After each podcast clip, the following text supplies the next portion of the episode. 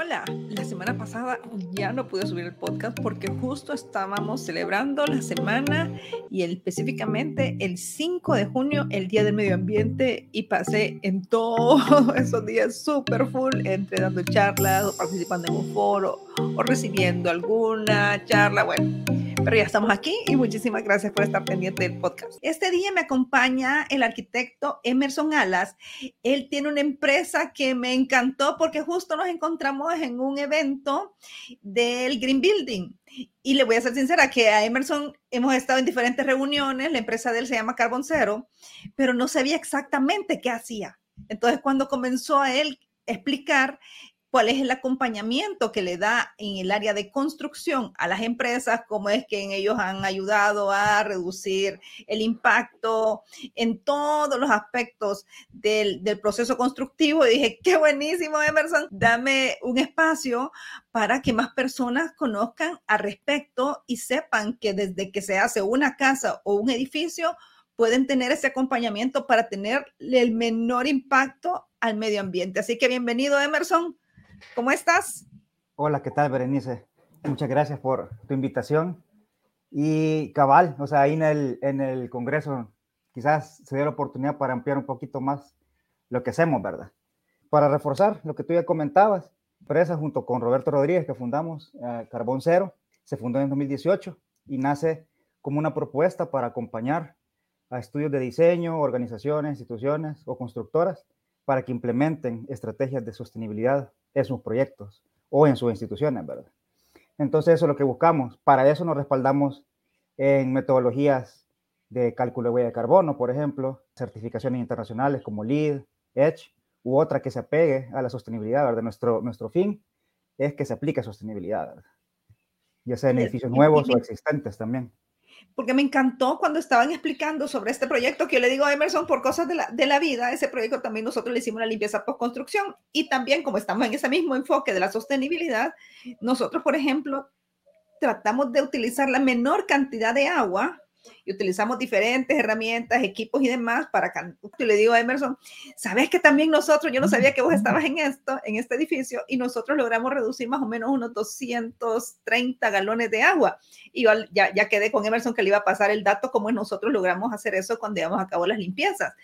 Pero entonces, Emerson, ¿ustedes entran desde el diseño? ¿Cómo es que funciona esto? Cabal, nuestra nosotros tratamos de inculcar y, que, y, todo esto ha sido un proceso de aprendizaje también, ¿verdad?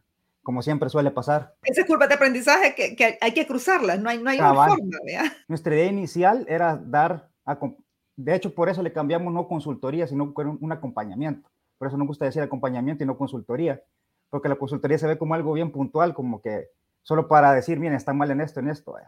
Ah, nosotros queremos también estar en el proceso.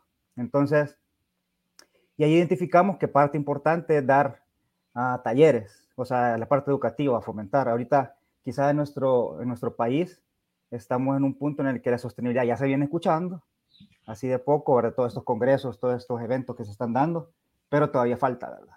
O sea, que se vaya permeando más en las empresas. Entonces, siempre incorporamos el proceso educativo y desde la etapa inicial, ¿verdad? Desde los diseños idealmente. Mira, pero bueno, vos tenés también es que vos sos Green Associate, entonces eso también te da una visión más amplia. Pero yo me, me pongo a pensar, porque también, bueno, como te menciono, en el área de limpieza, postconstrucción y mucho trabajo con muchos ingenieros, arquitectos, pero me doy cuenta que muchos sí han mejorado, imagínate en estos 20 años que, tenemos, que tenemos de trabajar, muchos han mejorado como las técnicas, los acabados y demás, pero este tema de sostenibilidad mm, como que no lo tienen en la, en la mira. Entonces, un montón de desperdicios, em, un montón de, de, elementos que uno dice que también están unidos a dónde, a dónde llevo todo esto que me está sobrando, ¿vea? Porque al final contratan a X em, persona, porque es una empresa es que con un pick-up y se lleve todo esto y, y, que se deshaga de él de alguna forma. No hay una trazabilidad que estoy haciendo con todo esto. ¿Cómo, cómo lo has visto vos en este, en este paso de los tiempos? Cabal, eso es, lo que, eso es lo que también falta, ¿verdad? Todavía faltan quizás actores claves que ayuden a, por ejemplo, en la construcción nosotros lo que tenemos problemas es con el ripio, por ejemplo, ¿verdad? porque el ripio no hay una institución que lo, que lo agarre como tal y que lo procese y pueda garantizar de que se va a hacer una renovación del material, ¿verdad?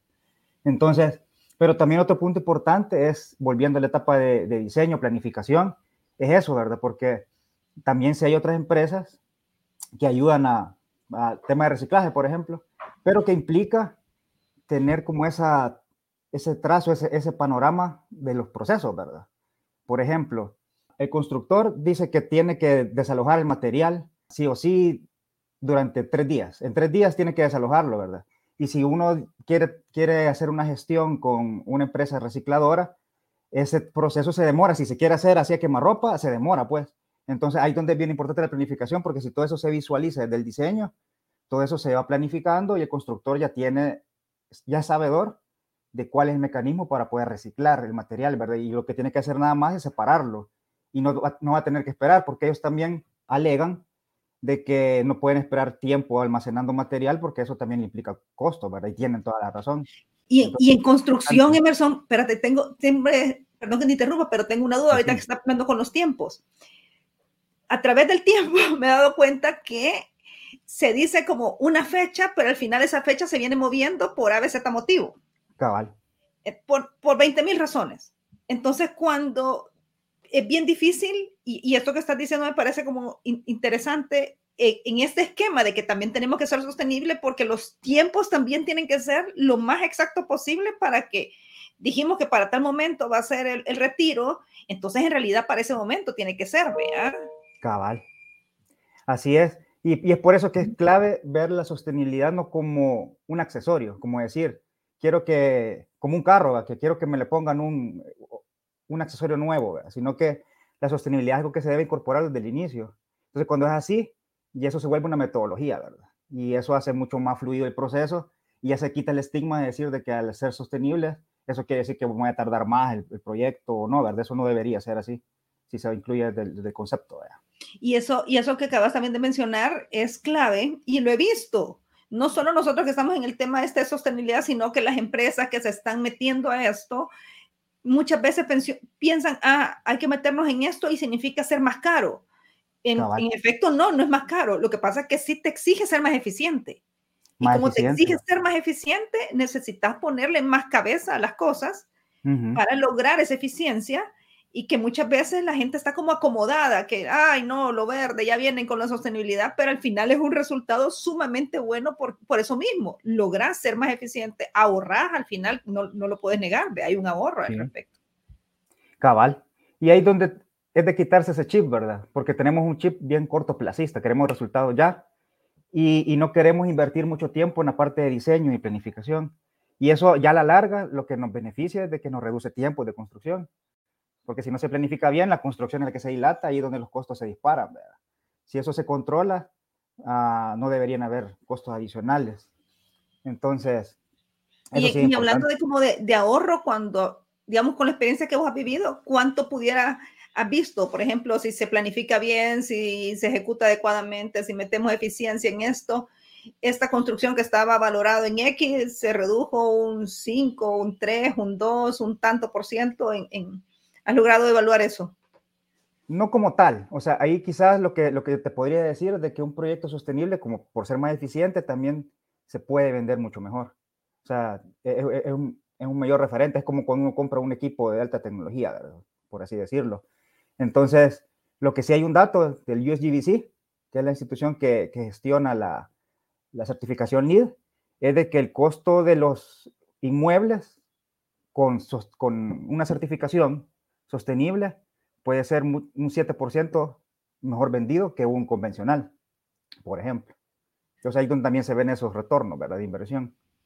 Ok, ok, entonces eso, eso también hay que tomar en consideración y eso me llamó enormemente la atención cuando hacían esas comparativas de las construcciones normales, pongámoslo así, y las construcciones que tienen algún tipo de certificación. Definitivamente los alquileres pueden venderse de mejor forma, ya sea el metro cuadrado, lo que sea, ya tiene un, un mejor rango. Y las empresas multinacionales también están buscando eso mismo, ¿verdad? De que, de que estos edificios, estas construcciones tengan esta serie certificaciones y procesos constructivos que en realidad sean sostenibles. Así es. Así es, porque también al tener ese, ese, ese certificado, lo que no es solo el, el, diploma, por así decirlo, ¿verdad? Sino que es respaldar con datos de que un edificio sostenible o eficiente va a ahorrar por lo menos de un 20 a 30% de energía, un 40% de agua y puede disminuir a la gestión, ayudar en la gestión de residuos un 30% también, ¿verdad? Entonces, e, esos son los respaldos que da un, edificio que es sostenible contra un convencional. En eso, por ejemplo, en la reducción del agua, ¿qué, elementos toman en consideración, por ejemplo, para lograr decir, ah, este edificio sí está reduciendo tanto el consumo en agua? ¿Cuáles son todos los elementos que, que, que desarrollan al respecto? Por ejemplo, se, hacen, se hace un estudio con base a dos fuentes, digamos, el uso del agua en el interior del edificio el uso del agua para actividades de riego o mantenimiento. Entonces, y ahí lo que se, se, busca es incorporar en el interior artefactos que sean eficientes. Ah, y en el exterior también tiene que ver bastante con el tipo de equipo que se estén usando. Ahí donde tal vez también tú, tú bien sabrás. De equipo que sea eficiente en el uso del agua para hacer mantenimiento de los equipos, también aporta en eso, ¿verdad? Porque se hace un cálculo para ver cuánto agua se está reduciendo en el mantenimiento, para el riego también, por ejemplo. Entonces ahí donde se va haciendo, si se ocupa vegetación nativa, que ocupa menos riego también, ¿verdad? Y en, las, y en la parte eléctrica siempre está amarrado con los paneles solares porque también eh, Emerson tiene una maestría en gestión de energía renovable. ¿Siempre está amarrado con, con este tipo de energía o no necesariamente, Emerson? Idealmente sí, porque el uso de las fuentes renovables ayudan a reducir el uso de combustibles fósiles que vienen de la generación energética. Esa es como su, su mayor bondad. Pero durante el proceso de la aplicación de estos sistemas, sí nosotros nos gusta enfatizar el hecho de primero ser eficientes, diseñar un edificio eficiente y luego hacer un diseño para la incorporación de paneles solares, ¿verdad? No al revés, no hacer un, un, edificio convencional y que esa ineficiencia que pueda tener el edificio, tratar de remediarla con paneles solares. Entonces es como un proceso, ¿verdad? Me, parece buenísimo lo que estás diciendo porque tengo un amigo que, bueno, que ya, ya la empresa ya se certificó, el edificio ya se certificó LEED, mejor dicho, pero ya era un, un, edificio que lo hicieron tradicional y sí tomó, fue complicadísimo que lograr esa certificación y ellos estaban deseando que esta certificación fuera platino, pero, pero llegaron a una certificación oro porque por más que se hizo, había unas cosas de un proceso constructivo de un edificio que no pudieran, no podían modificarla. Pero es lo que vos decís que me llama enormemente la atención, que verá que el objetivo inicial es que el edificio sea eficiente y después ya le agregas todo, todo lo extra. Así es. Sí, pero es indudable que los paneles solares sí, sí tienen un rol importante, ¿verdad? Por el mismo tema de las emisiones de CO2, por la, por la reducción del uso de combustibles. Ok, y en esta, algo más, porque ya nos quedan un par, un par de minutos, porque yo, Emerson, Emerson, nos tenemos que reunir, yo estaba en otra reunión. no, Emerson, vamos a hacer cortita, pero, pero, pero bueno, contanos así como cosas muy puntuales de este acompañamiento que tú llevas a cabo y que es esencial que, que también allá afuera sepan que existen estos, estos apoyos para lograr unas construcciones, porque la construcción es impactante lo que afecta el entorno medioambiental. O sea, eso, eso ya está, hay un montón de datos, eh, es increíble todo lo que son edificios y eso cómo impacta eh, alrededor de, de, nuestro entorno. Pero entonces, datos así como importantes que nos quieras compartir, Emerson. Digamos, ya que mencionabas lo del impacto de las edificaciones, hay un dato que también tiene el, el US Green Building Council, que es que une, si yo emplazo un edificio, no importando que sea eficiente, el periodo para que la Tierra, el planeta, se regenere de ese impacto que ha tenido por la construcción del edificio es de 80 años aproximadamente, ¿verdad? Entonces, ese es un dato que nos gusta reforzar por, un edificio, cabal, por cada proyecto. Entonces, 80 años. 80 años es lo que se tarda. Si nosotros dejáramos que la Tierra, el planeta, se regenerara de una manera adecuada, son 80 años lo que se va a tardar. Entonces, la misión es ver de qué forma ayudamos a, la, a reducir ese impacto, ¿verdad? Para que se tarde menos. Entonces, quizás lo que quiero reforzar es el tema de que aquí, o sea, digamos, hoy que hemos estado viendo con varios clientes, ¿verdad?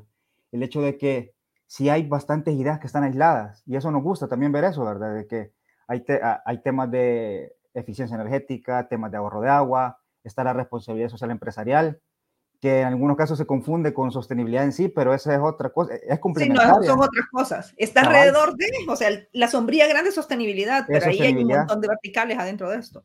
Cabal. Entonces, hay como ideas así, que lo que nosotros tratamos de enfatizar es decir, lleven, documentación de todo, ¿verdad? Lleven un registro, porque eso es lo que falta. Por ejemplo, cuando alguien quiere certificar un edificio, es lo que cuando nosotros hacemos el diagnóstico, si es factible o no certificarlo en el, punto, en ese momento, es eso, no hay documentación, no hay plano, no hay registro de consumos, los medidores uno general, digamos, si hay un complejo uh, de edificios, el medidor es de todo el complejo y no, no podemos saber cuánto está gastando un edificio específicamente, ¿verdad?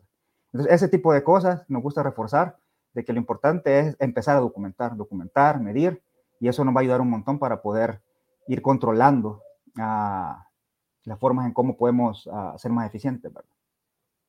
Al final es, es esa no se logra ser eficiente si no se controla, porque si no se controla, no se mide qué es lo que te falta o, o, eh, en qué, cuál es el target que vos querés llegar, ¿vea? O sea, al final eso, si no, si no hay medición, es bien difícil saber a dónde voy, ¿vea? Es una medición y una meta.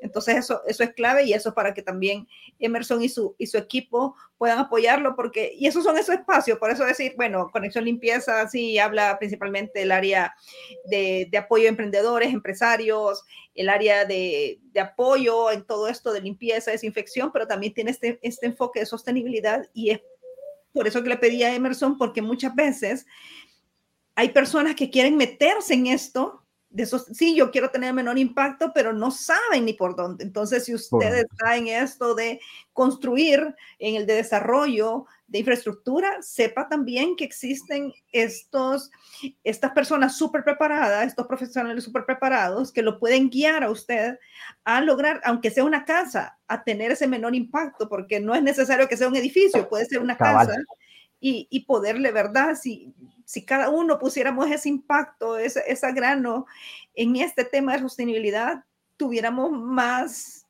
hubiéramos llegado ya más en este, en este momento y, y, y, no estuviéramos tan compleja la situación como la estamos viviendo, cada vez aumenta el calor, cada vez hay menos agua, eh, entornos complicados y uno dice, si esto lo estamos viendo nosotros, ¿qué van a vivir nuestros hijos y nuestros nietos? Entonces, por eso es que cada día es importantísimo que cada uno ponga una acción y, sepan que están estos profesionales en cada rubro para lograr eso y hacerlo efectivo. ¿Algo más con lo que querrás cerrar, Emerson? Quizá lo que, lo que tú mencionaste, la sostenibilidad es para, es para todo, es pensada para todos, ¿verdad? No, ahí no hay diferencia de que si es una organización, una corporación, viviendas. De hecho, estamos viendo un proyecto para validar viviendas de interés social que estaban apostando a certificarse EDGE. Entonces, y es para validar eso también, ¿verdad? O sea, que, que la sostenibilidad no, no ve clases sociales ni nada, ni el tipo de proyecto en sí, sino que es equitativa. Y, y quizás lo, lo, último para cerrar es también enfatizar el hecho de que, de que esto, no, esto de la sostenibilidad no solo es aplicable en un proyecto nuevo o edificios nuevos, ¿verdad? sino que de hecho tiene más impacto si hay edificios existentes. Ver qué está pasando con los edificios existentes. Y ahí es otra metodología también, porque no solo se ve la eficiencia, sino que se ve también el tema de políticas de compras. Y ahí también lo vinculo con, con tu empresa, Berenice, porque, digamos, hay un, hay una, hay un crédito en una acreditación LEED, en una certificación LEED, perdón, uh, de operación y mantenimiento, se llama, que es para edificios existentes, donde ve específicamente la parte de políticas de compra y de productos de limpieza específicamente, ¿verdad? Totalmente. Entonces, ahí se ve eso y qué tipo de productos son, si son contaminantes o no, cómo usan el agua. Entonces, y se hace una política para decir, para ordenar, ¿verdad? Ese proceso también. Totalmente. Entonces, bien, es bien integral. Cuando hablamos de sostenibilidad, también esto es clave. Sostenibilidad no es alguien dentro de una organización. Sostenibilidad es, todos. Es todos trabajando porque todas las decisiones de todos tienen un impacto. Entonces, pero si en su empresa es pequeña, comience con usted, con una cosa pequeña y, y luego igual, dependiendo del rubro que haya, téngalo por seguro que hay profesionales que lo van a ayudar. Y si no sabe, usted escríbame en Conexión Limpia si le puedo estar por seguro que conozco un montón de gente de sostenibilidad y, le vamos a encontrar una respuesta si usted tiene, si usted tiene duda al respecto. Muchísimas gracias, Emerson. Con gusto, ¿no? Ahí estamos también nosotros a, a la orden para poder solventar cualquier duda y acompañarlos en sus proyectos. Perfecto, muchísimas gracias. Esta fue una conexión limpieza cortita, pero siento que fue así al, al detalle. Así que definitivamente. Si ve otra sesión, yo con gusto también para hablar. Perfecto, muchísimas gracias. Un saludo, les deseo lo mejor. Gracias, adiós. Adiós. Un gusto. Como les dije, tips de expertos y hoy toca ponernos manos a la obra para hacer crecer nuestra empresa. Pueden conocer más, conversar conmigo en todas las redes sociales, TikTok, Instagram, Facebook, YouTube, a través de Berenice Campos, Conexión Limpieza. Nos vemos. Adiós.